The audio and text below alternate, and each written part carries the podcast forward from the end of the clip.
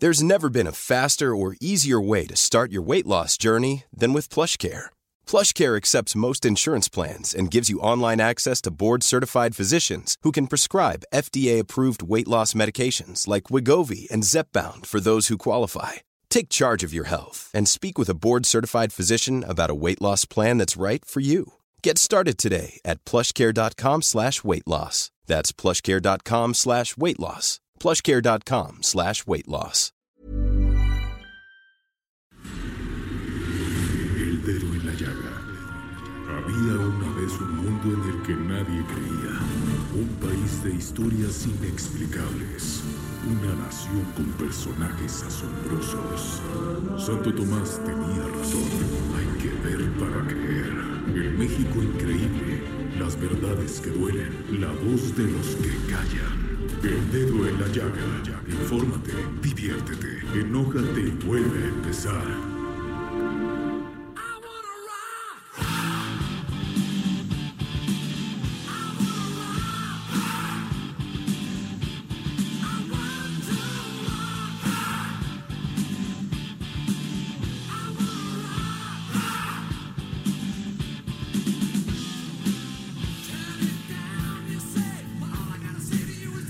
Hola, muy buenas tardes. ¿Cómo están? Los saluda con mucho gusto. Yo, yo la mera, la mera, mera. ¿No? Qué golatría, ¿no? Yo la mera, mera. Este miércoles, la mera, mera, Adriana Delgado Ruiz. Los saludo con mucho gusto este miércoles 27 de noviembre del 2019. Y bueno, ay, hoy sí tenemos mucho chisme aquí en el dedo en la llaga, ¿eh? ¿Qué canción estamos escuchando, querido Oscar? Estamos escuchando Twisted Sister del, del I Want No Rock del grupo heavy metal Twisted Sister. Ya ando cambiando la canción por el grupo, pero nos pusimos muy rockeros hoy a todo lo que da, así que los quiero, los quiero con toda la actitud, mi querida Adri. Ay, pues qué bueno, Oscar, y ayúdame porque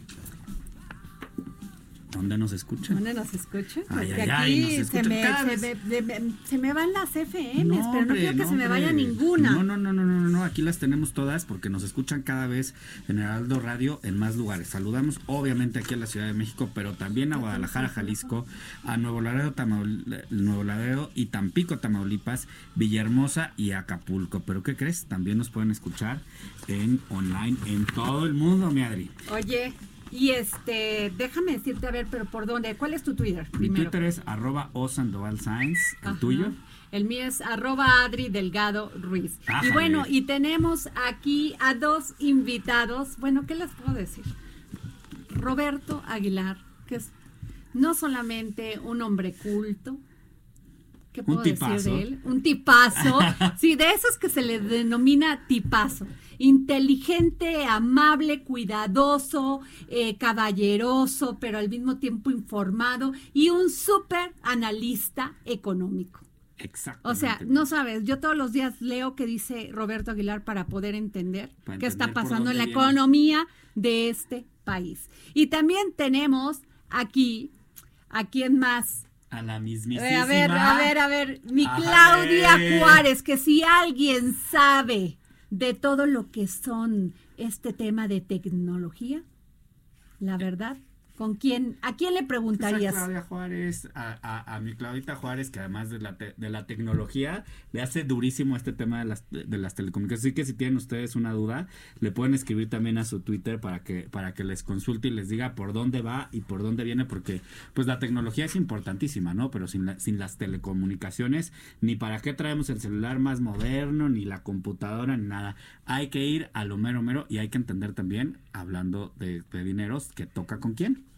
¿Cómo ves? Bueno, pues ahora tenemos a nuestra super reportera que nos va a dar lo mejor del dedo en la llaga el día de hoy, que ya sabes, a veces no solamente sangra, punza, le sale ay. pus, ¿no? Porque qué bárbaro, Roberto, estos políticos, este, no solamente de México, los o sea, mun- de- a Ah, nivel el mundial y sobre todo el que tenemos como vecino. No nos, deja, no nos deja de sorprender un día sí y un día no. Pero vamos con Claudia y Beth. Adri, fíjate qué nota tan curiosa nos encontramos el día de hoy. Es algo que de verdad sangra el dedo en la llaga, porque la unidad de inteligencia financiera, eh, encabezada por Santiago Nieto, como sabemos, suma 148 denuncias por lavado de dinero. Y fíjense qué importante porque encontraron, según declaraciones de Santiago Nieto, desde personas de nacionalidad china, Adri, con flujos de efectivo importantes, imagínate, 300, 400 y 500 millones de pesos de una sola persona física en un año. O sea que te lo digo, Jim, para que me escuches, Juan. O sea, ya andan sobre, sobre la comunidad china, ¿eh? Aguas, o sea, a ver. Sí, eso la verdad es que está... no pensarían así? Porque pues eso que, ¿cuántos traspasos al día? Imagínate, Adri, o sea, la verdad es que está tremendo porque son estamos hablando en millones de pesos, estamos hablando de 300, 400 pues y 500 millones de pesos. Pero oye, pero qué poco listos, ¿no? Pues sí, sí, es así como si tú, y no eres una empresa establecida de estas que cotizan en la bolsa y que traspases 500 millones de pesos diarios, o sea, pues sí está. ¿Qué pensaban? ¿Que nos iban a dar cuenta o cómo? y es lavado de dinero, ¿eh? ¿O no, Roberto? Lo que pasa es que hay incluso mecanismos que se deberían de cumplir y avisar a las autoridades cuando hay operaciones Pero bueno, si sacas mil pesos casi te tienes que desvestir. Eh, mira, si vas a cambiar más de 500 dólares al aeropuerto es un escándalo, ¿no? O a cualquier casa de cambio. Si quieres hacer una transferencia a que para la, remesa al revés, o sea, de aquí para allá, para algún familiar, olvídate lo complicado. Y esta, evidentemente, pues yo lo sé evidentemente 500 millones de pesos, pues no es no es lo que uno que uno traspasa. Imagínate que hay ¿qué hacen bancos que tienen la política de que no te dan más de 50 mil pesos en efectivo cuando haces un retiro. Además, entonces, si uno aquí que anda a pie trabajando por su sueldo, anda batallando, ahora estos que traspasan esa cantidad de dinero, ájale. A ver, sigamos. Y además, Adri, otra nota que la verdad nos da mucho gusto porque es parte de tu agenda, de esta agenda que siempre apoyas, el hecho de la, la ley Olimpia. Fíjense, amigos, que los diputados ayer en la Cámara eh, de San Lázaro, pues aprobaron por unanimidad la ley Olimpia, que ahora se, se va a enviar al Senado. Qué importante, porque con 400 votos, esta llamada ley Olimpia, que básicamente lo que hace es agravar la violencia digital, como nos dijo ella en una ocasión aquí en cabina, pues bueno, ya va a ser considerado un delito grave y muy importante, Adri, porque también esto se está implementando en otros estados de la República. Ya se avanzó en Oaxaca, en Baja California Sur, Coahuila, Zacatecas, Guanajuato, Querétaro, Veracruz, Puebla, Yucatán y Chiapas. Y esto ya se está sancionando de cuatro a ocho años de prisión. Entonces es muy importante porque también a veces se toma la ligera, Adri, amigos, el hecho de enviar estas pornovenganzas, como les ha llamado Olimpia Coral. Y entonces, bueno, pues es, es muy complicado porque finalmente eh, te toman un video, una fotografía sin tu consentimiento, después, bueno, la hacen pública, se viraliza. Y esto, mucho cuidado porque ya es cárcel de cuatro a ocho años de prisión. Pero también hay que tener cuidado con las que tienen nuestro consentimiento y no andar mandando ahí cualquier cosa por ahí y que pues también uno nunca saben qué va a acabar, ¿no? Porque también puede ir a redundar en este tema entonces hay que ser, hay que respetar al otro básicamente. Y es que eh, aquí me parece, si me permite la intervención, me parece que es fundamental eh, destacar que esto es un nuevo concepto que se llama violencia digital que pues no estaba reconocido, que es un problema que siempre ha existido, pero estaba invisibilizado. Entonces creo que es fundamental que estemos dando este paso hacia adelante. Y bueno, la que sigue, Claudia, porque como aquí no tenemos este, ¿cómo se llama? Eh, los rompecortes. Los rompecortes ni nada, ¿verdad? Pues a ver, la próxima. Pues fíjate que en Tamaulipas Vamos a hacerla porque en cabina como que no saben hacer esto, entonces nosotros lo vamos a hacer. Una, dos, tres. Pues una, nota, la verdad, muy interesante. En Tamaulipas, las autoridades en contra de las adicciones de los jóvenes están alertando que los jóvenes de secundaria, Adri, están llevando eh, pues a la escuela paquecitos de marihuana. Muy grave. Oiga, señora, padres de familia, si ven un pastelito que no sea marinela, no, ya dije, la, ya dije el comercial. O algo raro que no se le parezca así como hechizo. Que no revíselo. O si de Nunca repente se ponen a cocinar o piden mucha mantequilla a sus porque son, son niños de primaria, Son niños de secundaria y de primaria, pero principalmente de secundaria. y entonces, nada más de primaria, drogando a los niños. No, no, y es que ya, encontraron si ya una manera de 18 años este Roberto Claudia, si ya quieres consumirlo, pues está chido, pues cada quien, ¿no? Pero con los niños no. Pero con los niños no. ¿No? Pues, sí.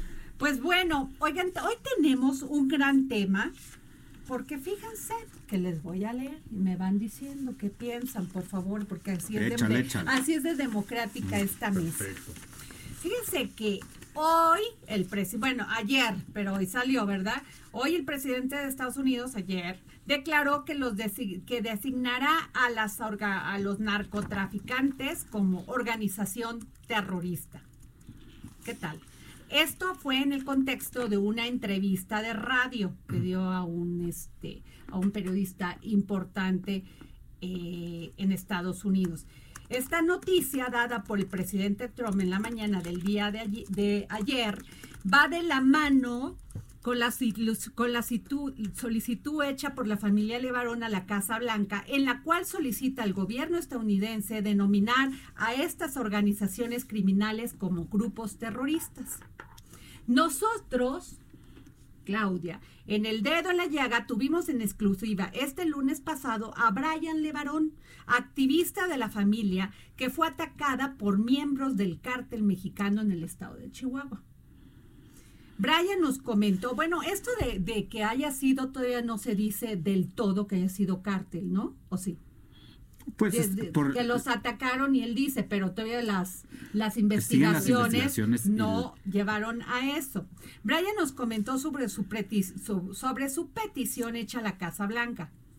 Dijo, textualmente, este paso le daría a ambos gobiernos las herramientas que ocupan para atacar de una forma importantísima y les daría el poder de congelar la lana de sus de los bancos, ¿no? Que tienen los bancos, las cuentas bancarias de miembros de los cárteles, incluso de gente que se sospecha que están haciendo negocios con ellos, incluyendo, incluyendo a la gente de gobierno. El presidente comentó, el presidente Andrés Manuel López Obrador, en aquella ocasión, este comentó que no es un patrias cuando lo cuestionaron si, si era necesaria la intervención de agencias de seguridad de Estados Unidos y dijo yo no soy un patrias pero muchas este eh, partes de la patria ya se han vendido. No, eso lo dijo Brian Levarón, ah. perdón porque aquí tengo mal escrito el tema, dijo que, que este que, que el presidente les había dicho que no era patrias pero que ya los, él dice, pues oye, no es vender patrias, pero ya está todo el país vendido a los cárteles de, de México, ¿no? Y dijo que, que acerca de la, de la participación del FBI para resolver su caso, Brian nos comentó en exclusiva en la llaga, en el dedo en la llaga, que primeramente estamos muy agradecidos con el FBI porque sin ellos teníamos muy poca esperanza de, de tener justicia en México. Bueno, apenas están las investigaciones. Yo me acuerdo que Marcelo Ebrard dijo que de ninguna manera iban a permitir la colaboración de estas agencias porque pues violaban la soberanía del país. Igual lo dijo el presidente Andrés Manuel López Obrador. Y cháscales, pues que sí, resulta que sí pasaron como 40 camionetas de Estados Unidos a, Estados Unidos, a México. Se decía que sin armas. Claro, pero que venían a coadyuvar para ver la investigación en todo esto. Pues ya, perdón, ya hoy en la mañana el presidente Andrés Manuel retomó el tema y dijo cooperación sí, intervencionismo no. entonces aquí ah, habrá que ah, ver. Ok, es que es como que no explican, ¿eh? Porque yo, este, hablamos con Armando Guzmán, que es nuestro corresponsal del Heraldo de México, en Washington. Y Armando Guzmán, que es un conocedor, nos dijo, pero ¿por qué le sorprende que haya colaboración de las agencias como por ejemplo el FBI o la DEA, cuando el FBI tiene a este oficinas en Guadalajara, en Monterrey, en Hermosillos, en Ciudad Juárez y en Tijuana? Bueno, pues seguimos con esto. Resulta que este, uno de las también de las peticiones cuando pasó todo lo de Ovidio y también acuérdense lo del Chapo, es que pues que el dinero no se lo iban a quedar los los este en Estados Unidos, que el dinero se venía a México, que iba a ayudar mucho a los programas sociales. Y básicamente uno de los temas, este, por lo que comentó eh, eh, eh, en, en las eh, ¿cómo se llaman? Estas consideraciones que tienen para eh, declarar un, un, a un narcotraficante terrorista, pues es de que van a congelar las cuentas, van a, tener una intervención militar en México, si se declara realmente a los narcotraficantes como terroristas, van a poder venir e intervenir a México militarmente, y no solamente eso, sino quedarse con todo su dinero. O sea, que, o sea, que quien se quede, pero, pero, pero, pues la propuesta del presidente Andrés Manuel López Obrador es que se quedara en México y que sirviera para programas sociales y para todas aquellas víctimas a las que el narcotráfico ha dejado en indefensión total, ¿no? Sí tiene muchas implicaciones esta decisión, sí, no solamente es la soberanía, perdón, sino que más bien todo lo que implica desde el punto de vista de, de económico en términos de esta vigilancia de las transferencias, de lo que podrían hacer las autoridades para bloquear cuentas, de también inmovilizar a personas e incluso sacarlas desde Estados Unidos si forman parte de esta red, porque ya están considerados como terroristas. E insisto, es una cuestión que tiene que ver una, que tiene una implicación mucho más, mucho más amplia y profunda de lo que pudiera ser. Pero yo creo, la verdad, Adriana, que esta es una situación en la cual desafortunadamente se ha llegado porque pues estamos en una verdadera nivel de inseguridad que lo hemos visto con números, a pesar de que nos digan que son otras cifras o que hay otra, otra información bastante complicada y hemos visto cuestiones donde se ha sometido prácticamente la autoridad a, las cuestiones del narcotráfico. O sea, no es una cuestión menor. No, bueno, y no es para, y por eso fíjense que también el pasado 30 de octubre eh, nos comentó Alejandro Ope, en una entrevista que tuvo aquí en El Dedo en la Llaga, cuando le preguntamos cuál es la participación de las agencias de inteligencia estadounidense, empezando por la DEA en la planeación y ejecución de este operativo, si uno, dice él, si uno sigue esta línea de tiempo que presentó hoy el general Sandoval, el gobierno de Estados Unidos solo aparece al principio, cuando solicitan extradición o, vídeo. De ahí desaparecen y no sabemos si hubo otro tipo de participación. Entonces, ya no le entendí, o sí tenemos colaboración o no tenemos colaboración, pero para eso tenemos a Alejandro Ope en la línea. Alejandro, muy buenas tardes.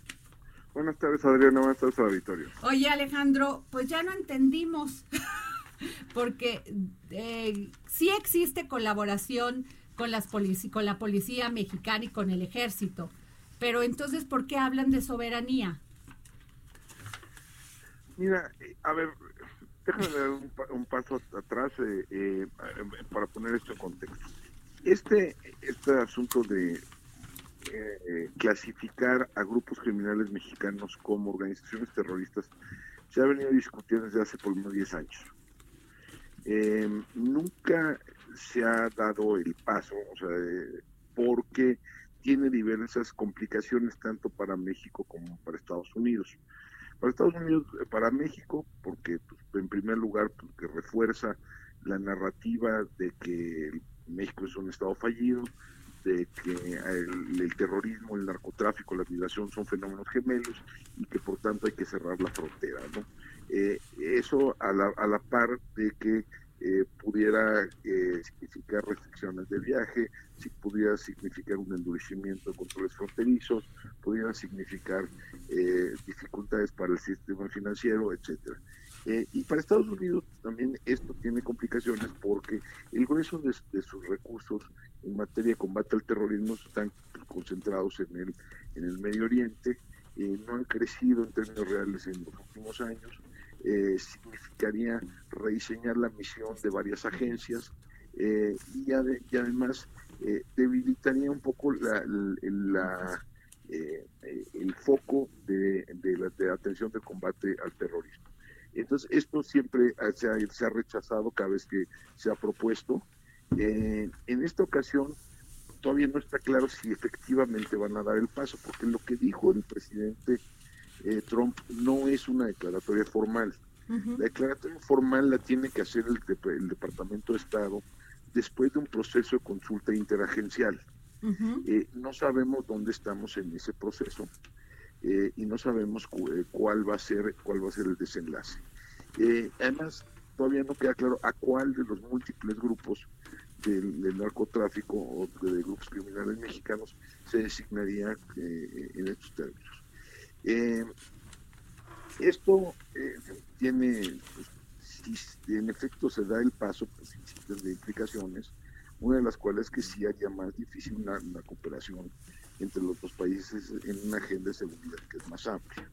Eh, y sí, sí pondría, es decir, deja por otro, si no, no, no, no van a mandar los marines, no van a hacer una operación militar en México, pero sí restable, reconstituiría un, este proceso de certificación como el que teníamos hasta los años 90 eh, y que era fuente de fricción todos los años con Estados Unidos.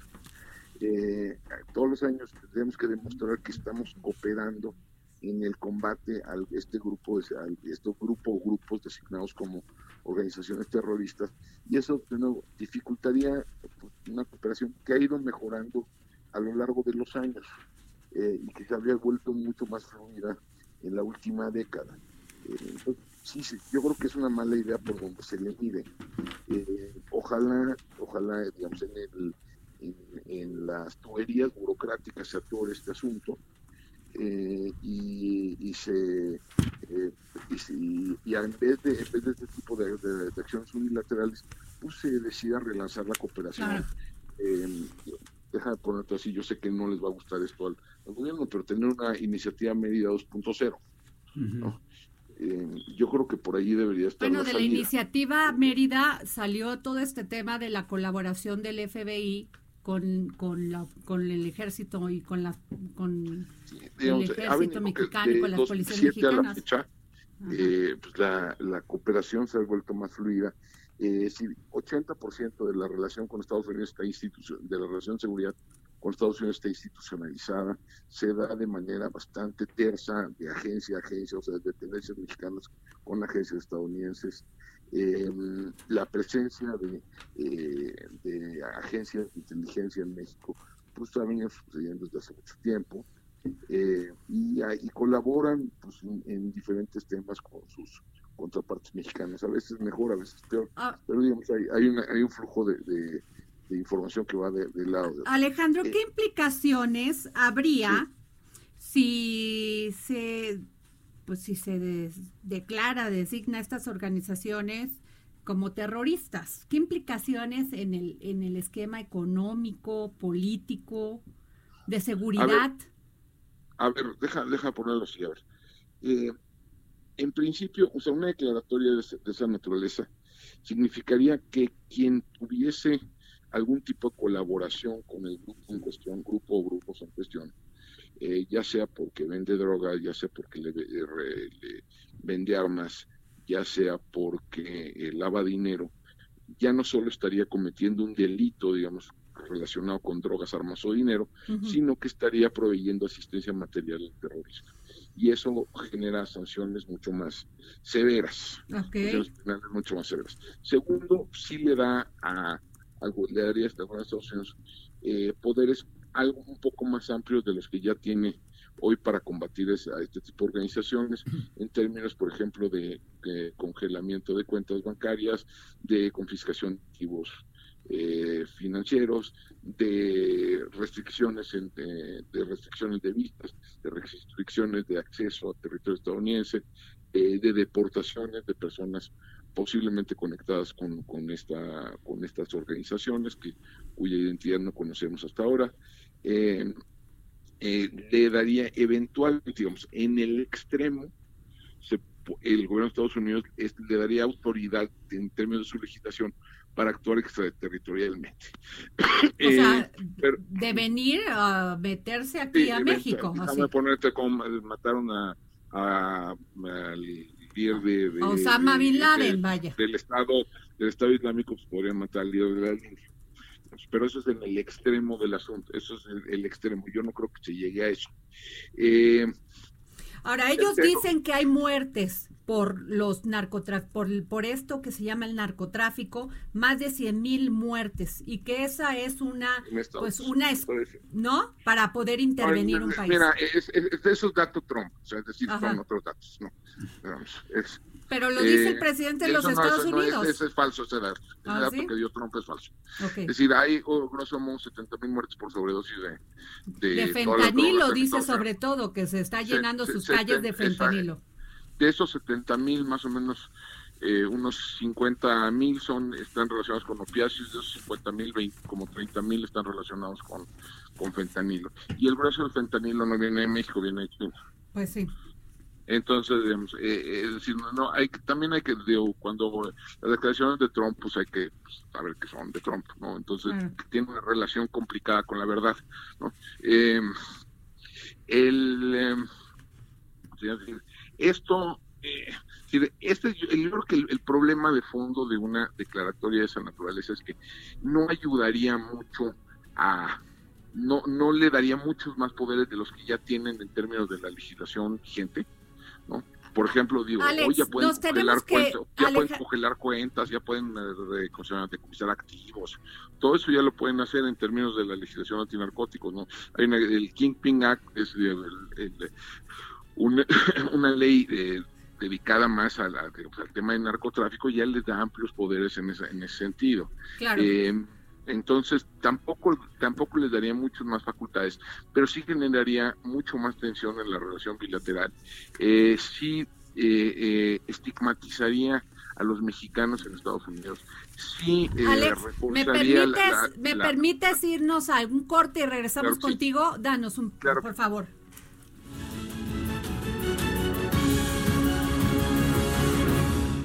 Escríbenos al WhatsApp en el dedo en la llaga 55 25 44 33 34 55 25 44 33 34 Heraldo Radio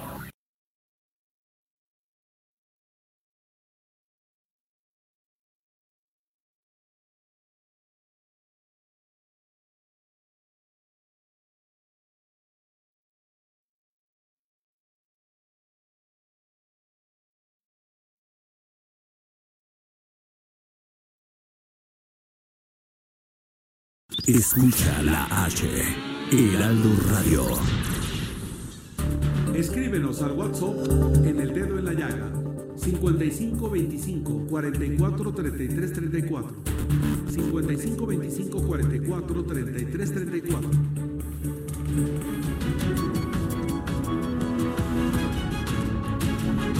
Bueno, regresamos con Alejandro Ope, especialista en seguridad Alejandro, eh, nos estabas hablando de las implicaciones que tiene el que se de, este, declarara ya el hecho de que los narcotraficantes son considerados, van a ser considerados terroristas en Estados Unidos. Sí, mira, primero no van a ser los narcotraficantes en genérico, tienen, que ser una organización específica. Ok. O organizaciones específicas.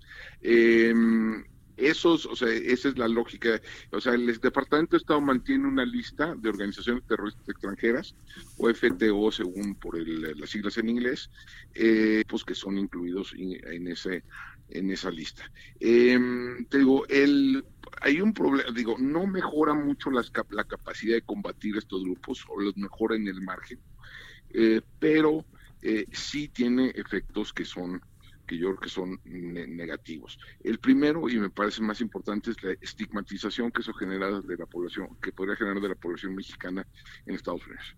¿no? De los 12 eh, millones de mexicanos, eh, varios millones de mexicanos que viven en Estados Unidos, pues podrían estarían bajo sospecha de colaboración. Fíjate nada más. Fíjate nada más. Sí, entonces este es un primer problema. Segundo problema, pues porque avienta eh, generaría muchísima tensión innecesaria en la relación bilateral México-Estados Unidos. Tercero, reforzaría esta narrativa del gobierno de Estados Unidos, de, la, de los grupos de, extrema derecha de Estados Unidos, de ver a México como un Estado fallido y de ver a la frontera como un problema resolver. Eh, es decir, eh, reforzaría los llamados a sellar la frontera, a reducir los flujos migratorios eh, em, y a, pues, a dificultar la interacción entre los dos países, ¿no? Eso, eso yo creo que sí podría tener consecuencias de largo plazo. Claro. Consecuencias de eso. Pues bueno, se, se este, antoja complicado el tema, ¿no? Sí, sin duda, desde el punto de vista de, es decir, y sí es cierto que los hechos del último mes y medio, es decir, de sí, como fueron, como que fueron hechos muy seguidos. Primero lo de Ovidio y ahora lo del caso Levarón, ¿no? Sí, claro, y ha debilitado la capacidad, digamos, en los argumentos de, eh, mexicanos, digamos, que siempre han partido de, decir que hay una diferencia cualitativa entre un grupo criminal, por violento que sea, y un grupo terrorista, ¿no? Eh, si algunos, los actos, por ejemplo, el acto de, de Culiacán, pues tiene tuvo una naturaleza terrorista en el sentido que amagaron a la población civil para extraer una, una concesión por parte del gobierno. Ahora, eso que una organización comete un acto con características terroristas no lo hace necesariamente terrorista, y eso es importante dejarlo en claro. Ok. Muy bien, Alejandro, pues te agradecemos mucho que hayas tomado esta llamada para el dedo en la llaga. Muchas gracias, Adriana, muchas gracias, Victoria. Hasta luego, gracias. Y bueno, pues, ¿qué tema? Es complicado, complejo, porque además se están metiendo ya los congresistas a opinar, a, pues, a declarar que México tenemos un estado fallido. Y estamos en medio de una aprobación pendiente legislativa del TEMEC. Sí, que, eso también complica está todo. complicando mucho el escenario. Hoy, ayer el, el, eh, pues, el eh, este sitio de internet político daba a conocer que hoy, hoy se iba a dar una reunión de alto nivel. No hemos sabido nada, no se ha comentado nada todavía ni medios internacionales en Estados Unidos de los de Jesús Seade iba a estar por parte de México para ver justamente esta situación de que podría darse o no.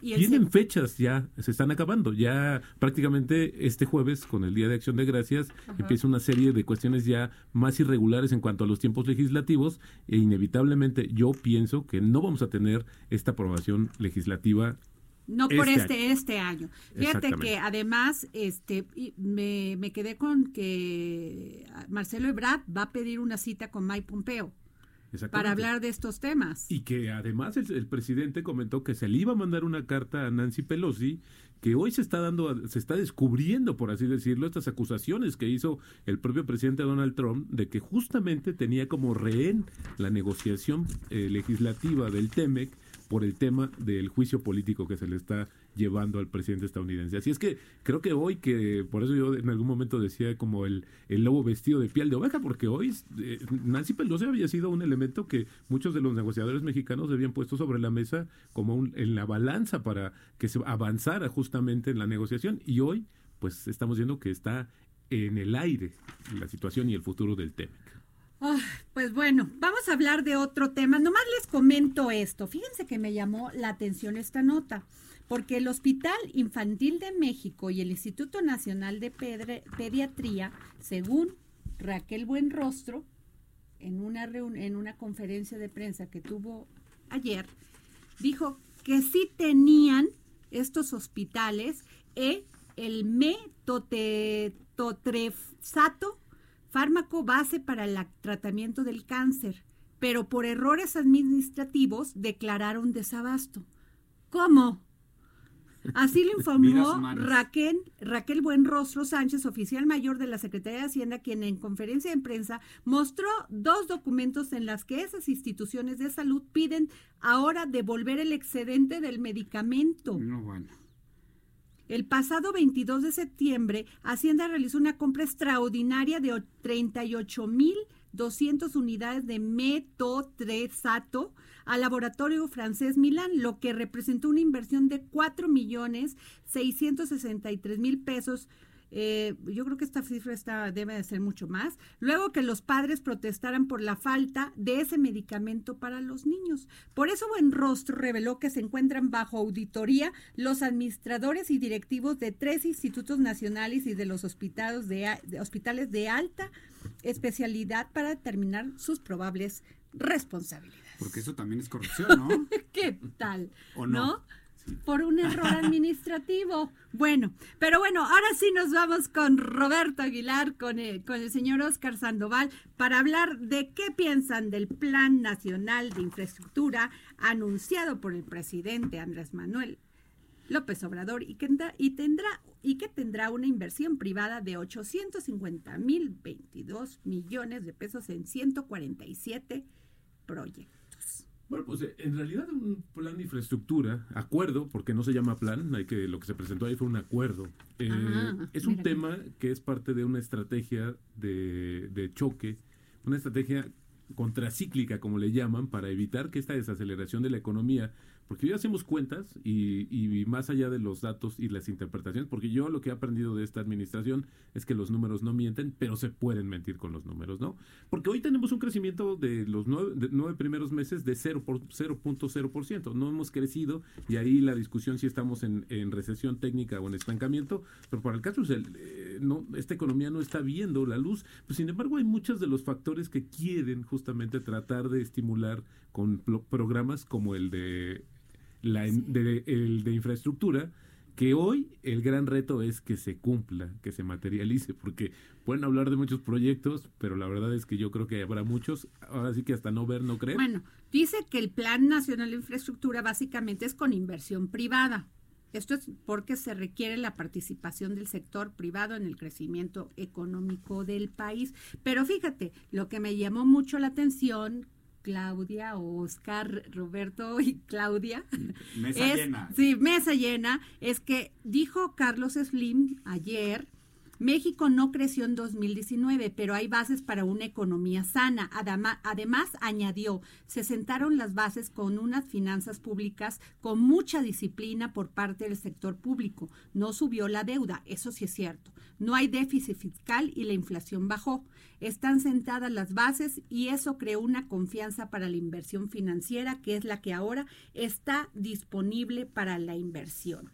Pues eso es cierto, ¿eh? Aquí lo que puedes resumir es que México ha sacrificado estabilidad por crecimiento. Claro. Porque si estamos estables y si viene alguien de fuera, Oscar, eh, Claudia, Adriana, y, ve algunos indicadores de México, pues yo no sé de qué se quejan. El tipo de cambio ha estado muy estable, está debajo de los y la deuda no ha aumentado. La deuda no ha aumentado. Tenemos una inflación ya en la meta del Banco de México. La tasa de desempleo hoy rebotó un poco, pero la verdad es que la tenemos relativamente controlada de acuerdo con esos indicadores. Entonces, cuando tú lees eso, cuando tú lees eso, dices, pues no, ¿cuál preocupación? Yo creo pero que en realidad, exactamente cuando la lectura es distinto, ahí es donde concluyes otra situación. Yo creo que el dedo en la llaga está en que estamos viendo, estamos leyendo la economía como la leíamos en el pasado.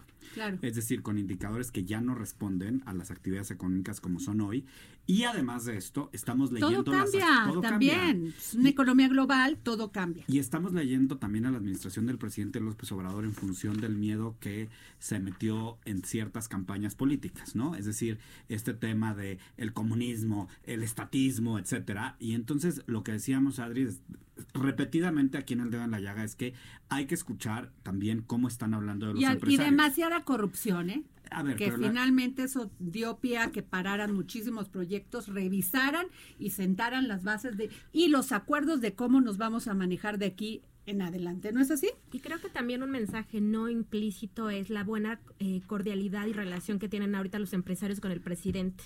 Este acuerdo de, para, eh, nacional de las inversiones es a todas luces un gran esfuerzo y porque fue propuesta de los empresarios. Ellos identificaron un paquete como de 1.600 oportunidades de inversión en el país y en un primer bloque presentaron estos 147 proyectos. Como decía Roberto, está muy ambicioso el paquete, pero bueno, ahora habrá que ver que todos puedan ser ejecutables. Y además no se les olvide que por eso el gobierno federal adelantó 873 proyectos de infraestructura cuya licitación estaba prevista originalmente para el 2020. la adelantó ahorita para que finalmente se diera esto y esto va a dar desarrollo y empleo. Fíjate que eso es interesante, a ver, porque hoy, por ejemplo, da a conocer el Banco de México el informe trimestral de la inflación, que eso es muy interesante porque eh, actualiza su escenario macroeconómico. El Banco Central, que tiene la autonomía, pero bueno, tiene dos personas, dos subgobernadores que fueron nombrados por esta administración y el gobernador eventualmente, Alejandro Díaz de León, será sustituido por alguien que proponga justamente este gobierno. Pero bueno, más allá de eso, hoy ya actualiza su escenario macroeconómico y lo interesante es que para este año, por vez primera ya tiene un rango negativo de crecimiento, que eso, es, eso, eso llama la atención, porque anteriormente en el informe de abril-junio estaba un rango entre 0.2 y 0.7%, muy alineado con las expectativas de los analistas privados. Ahora que hace la actualización está en menos 0.2 y 0.2%. Es decir, que hoy podríamos estar anticipando una tasa negativa y un pues año perdido en materia económica para Oye, México. Pero déjenme decirles que tenemos en la línea a, al Roberto de Anda, vocero de la Confederación Patronal de la República Mexicana, Coparmex, y presidente de la Comisión Nacional de Desarrollo y Vivienda de Coparmex. Buenas tardes, don Roberto. ¿Qué tal? Muy buenas tardes. ¿Cómo están, Adriana, Oscar y Roberto? Pues aquí estamos. Este, don Roberto, oiga, ¿por qué no fueron a esta a este acuerdo? No los vimos por ahí donde el, presidente este presentó este plan de infraestructura o acuerdo de infraestructura. A ver, no fue, no fue nuestro presidente nacional que es Gustavo López porque estaba de estaba de gira en Sinaloa, pero ahí estuvieron cinco representantes de ah. Coparmex, entre ellos estuvo este Sergio Leal de Vinte, estuvo Enrique Weiner de Sadasi, y tres este, representantes más. Claro que ah, estuvimos ahí. Estamos qué, bueno que nos los aclara porque ya ve cómo se hacen luego los rumores, don Roberto. Sí, sí, sí, luego se hacen los chismes. No, no, sí. incluso, incluso ayer mismo Gustavo de Hoyos eh, mandó unos mensajes en apoyo al acuerdo nacional. Ah, bueno, y a ver, ¿cómo lo ve usted? ¿Cómo lo ven ustedes? ¿Van, a, van a apoyar? ¿Van a...? Como lo, comenta, como lo comentaban ustedes hace un momento, al final del día es inversión, inversión privada en estos primeros 147 proyectos. Este, la parte que le toca al gobierno, al final del día es la, es la parte de la autorización de los proyectos y las concesiones en algunos de los casos. Entonces, el actor principal para que al día de hoy arranquen estos proyectos son los mismos tres niveles de gobierno porque incluso el eh, Niño de Rivera, que estuvo ahí en, el evento también, confirmó que ellos tienen los recursos para los créditos que se necesitan por parte del sector privado en las inversiones y pueden sacar estos proyectos. Entonces, estamos, estamos listos, estamos en espera de que el gobierno haga la parte que le corresponde para poder iniciar con nada. Incluso algunos de ellos están iniciados. ¿eh? Oye, Roberto, pero ¿cómo se va a ir agregando? Porque lo que nos habían dicho originalmente eran 1.600 proyectos para el sexenio. Hoy hemos estado viendo prácticamente el 10% de estos y, nos, y ayer se explicó que se iban a ir sumando. La verdad es que sí es un poco complicado porque imagínate si esta, si hay una mayor desaceleración de la economía mexicana o hay una estabilización a nivel global, pues muchos de estos proyectos, la verdad es que tampoco se asegura que vayan a seguirse financiando o incluso que se vayan a terminar. ¿Cómo hacerle? Precisamente por eso te comento que la parte, la parte de, de acción del gobierno, de los tres niveles de gobierno, sobre todo el federal, es muy importante para poder ir sumando. En, en esta primera etapa, con estos 147 proyectos, estamos hablando de inversión privada al 100%. Eh, posteriormente vienen otros proyectos en los que en los que el gobierno, los gobiernos o el gobierno federal sobre todo va a tener que estar haciendo las inversiones que le corresponde. Entonces ahorita ver esta primera etapa y sobre todo para el 2020 es, que son 30 y 42 proyectos si me lo recuerdo, este es con lo que vamos a estar iniciando para poder de ahí en adelante este, sumar los los 147 totales y poder además poder captar los nuevos que trae de los 1.600 proyectos del gobierno federal. Oye, Roberto, creo que, creo que es una excelente es una, es una excelente plataforma de inicio ah, para poder este sobre todo tener ya números de crecimiento. Lo comentaron hace un momento ustedes que del exterior se ve todo muy bien estamos un tipo de cambio estable todo lo tenemos muy bien pero creo que está que tenemos todo para crecer, no para estar este con cero crecimiento. Pues es alentador escucharlo, don Roberto, porque ustedes habían sido muy críticos y ahorita veo ya una posición ya como que ven ese aliento y esa esperanza de que de que crezcamos. Claro, no, de hecho, parte parte de, la, de la crítica de nosotros es precisamente ver esa falta de inversión del gobierno federal en los últimos nueve, en los últimos nueve meses. O sea, no había no había las condiciones en las cuales pudiéramos tener el crecimiento que, que todo el mundo esperábamos. No se nos olvide que el mismo secretario de Hacienda hizo una propuesta de un programa para meter 400 eh, eh, 400 mil millones para, eh, invertir 4 mil millones para para poder este, eh, eh, iniciar con el despegue cosa que no se alcanzó a dar pero bueno con estas condiciones creemos que sí podemos estar hablando de, este, de, un buen despegue. Roberto, ¿cómo estás? Oscar Sandoval. Una duda. ¿Qué tal, Oscar? hablabas de, de, lo que dice don Luis Niño de Rivera, cerca de 600 mil millones de pesos que están disponibles para crédito. Pero eso no lo dice desde ayer, eso lleva mucho tiempo diciéndolo y básicamente la asociación dice, aquí hay dinero, aquí hay dinero, pero nadie se los pide. ¿Por qué no se los han pedido para invertir en infraestructura y a darle aire al país?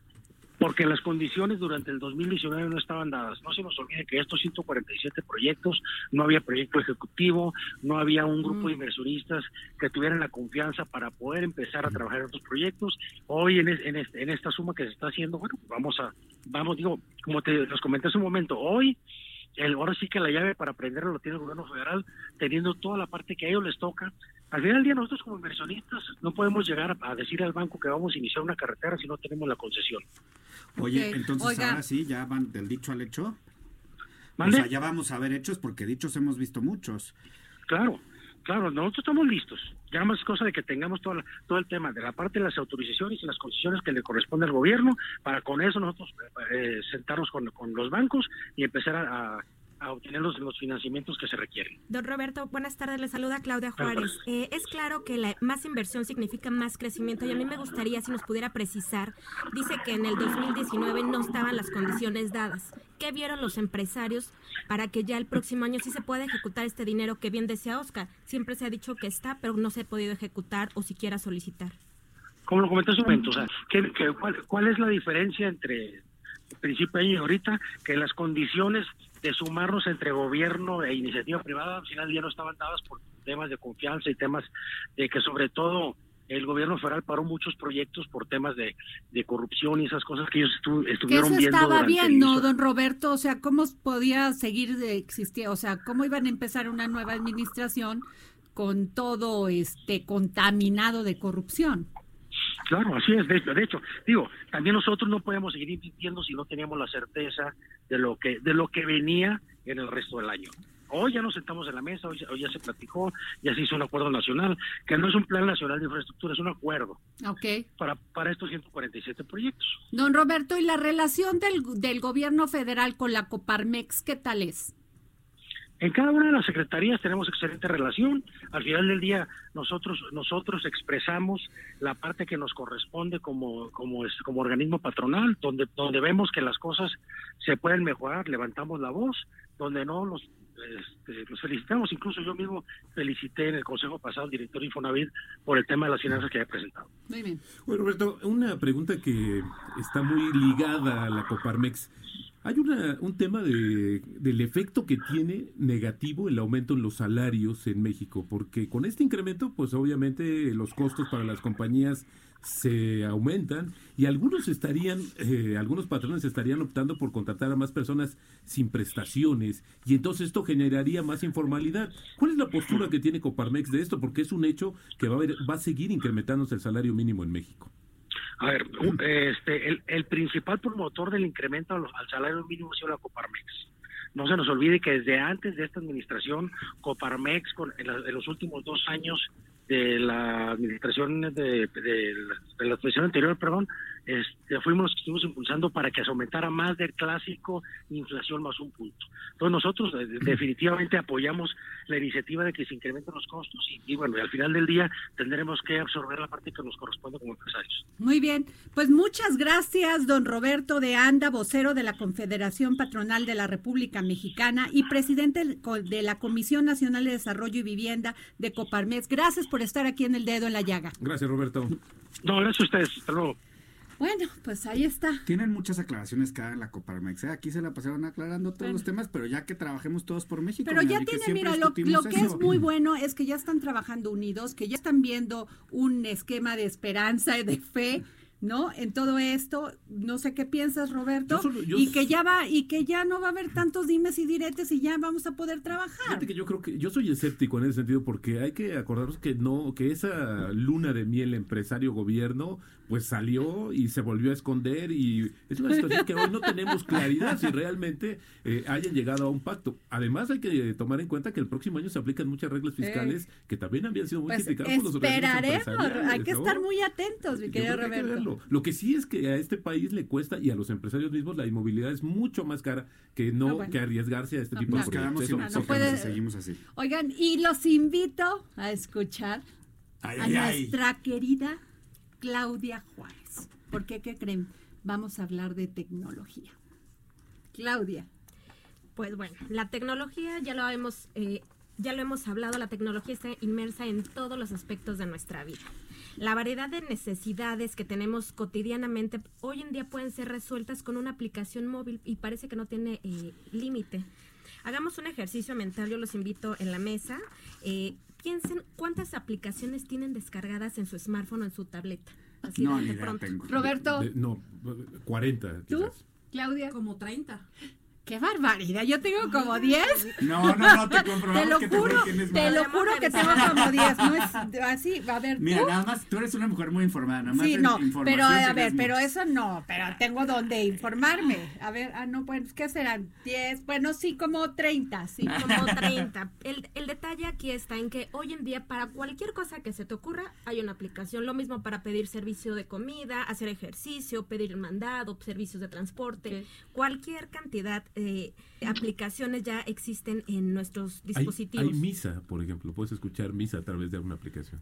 Puedes escuchar Y misa puedes de poner que no se te olvide respirar. Es- Te lo juro, cuando no estás Ay, respirando. no, te lo Oscar, no me metas eso, qué Te lo horror. juro, te lo Ay, no, juro. no, no quiero pensar que no voy a respirar. O O sea, sea, que cuando no, te no. quedas ahí, ahí, no te vas a Ah, morir. Bueno, ahí pero- estás hablando de otro ¿verdad? tipo de complicaciones, pero bueno, la tecnología está al servicio de la comunidad y al servicio personal. Entonces, eh, en México la app más utilizada, ¿cuál creen que? Cuál creen Mensajero, el mensajero, La la, mensajería. El WhatsApp es la, Sí, la sí, más sí, común. El chisme. El chisme. Más No, que chisme ya es un Oye, perdóname, el WhatsApp vino a resolver muchos problemas. O sea, Sí, sí. puedes mandar ya documentos, puedes Dinero. informarte.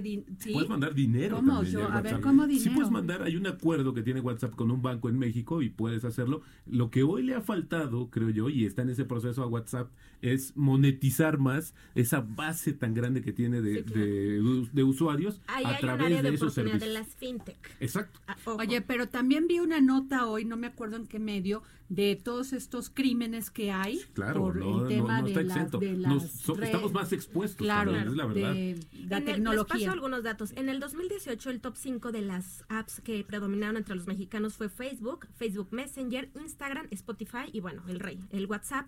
Y los smartphones son el principal medio de acceso de esas aplicaciones, 93.1% acceden a, a estas aplicaciones.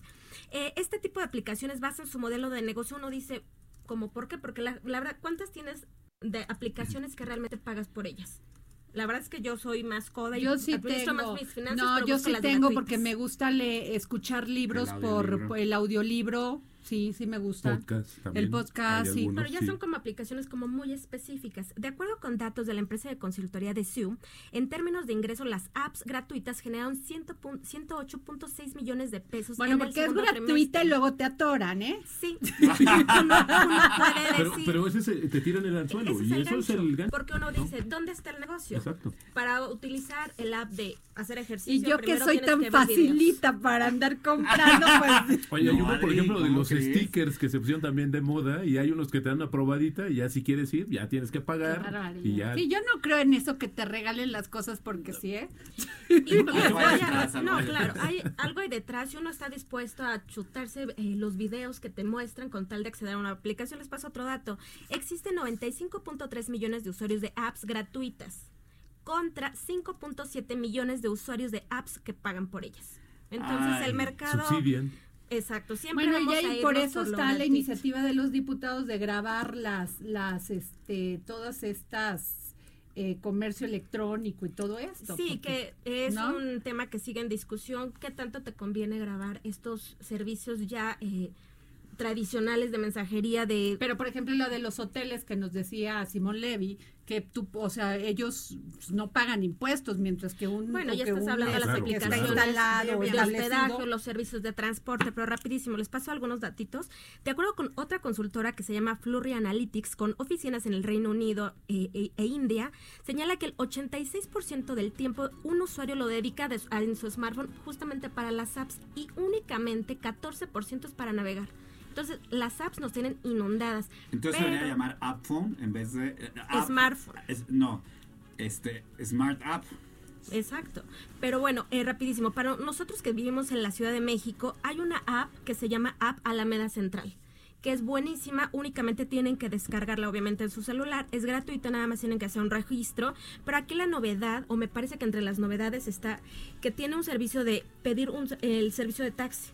Y un tipo de el servicio de transporte privado, pero aquí la importancia es que tú ya puedes eh, apretar el botón de pánico que automáticamente se va a Ah, direccionar al C5 y entonces ya hay un padrón de, se- de choferes, que bueno, eso va a poder darnos mucho mayor seguridad. Hay unas apps de las finanzas personales que son temas que yo manejo gratis de la Conducef. Hay que probarles muy buenas, muy pues muchas gracias por haber estado Claudia, Roberto Aguilar, Claudia Juárez, Oscar Sandoval, Claudia Ibet, aquí en el dedo en la llaga. Nos vemos mañana. Espero que nuestro programa haya sido de su interés, que espero que sí. Y si no, escúchenos en nuestro podcast de El dedo en la llaga. Hasta mañana.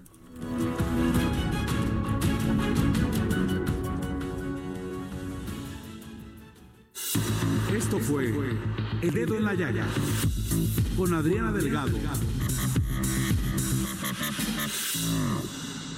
Heraldo Radio.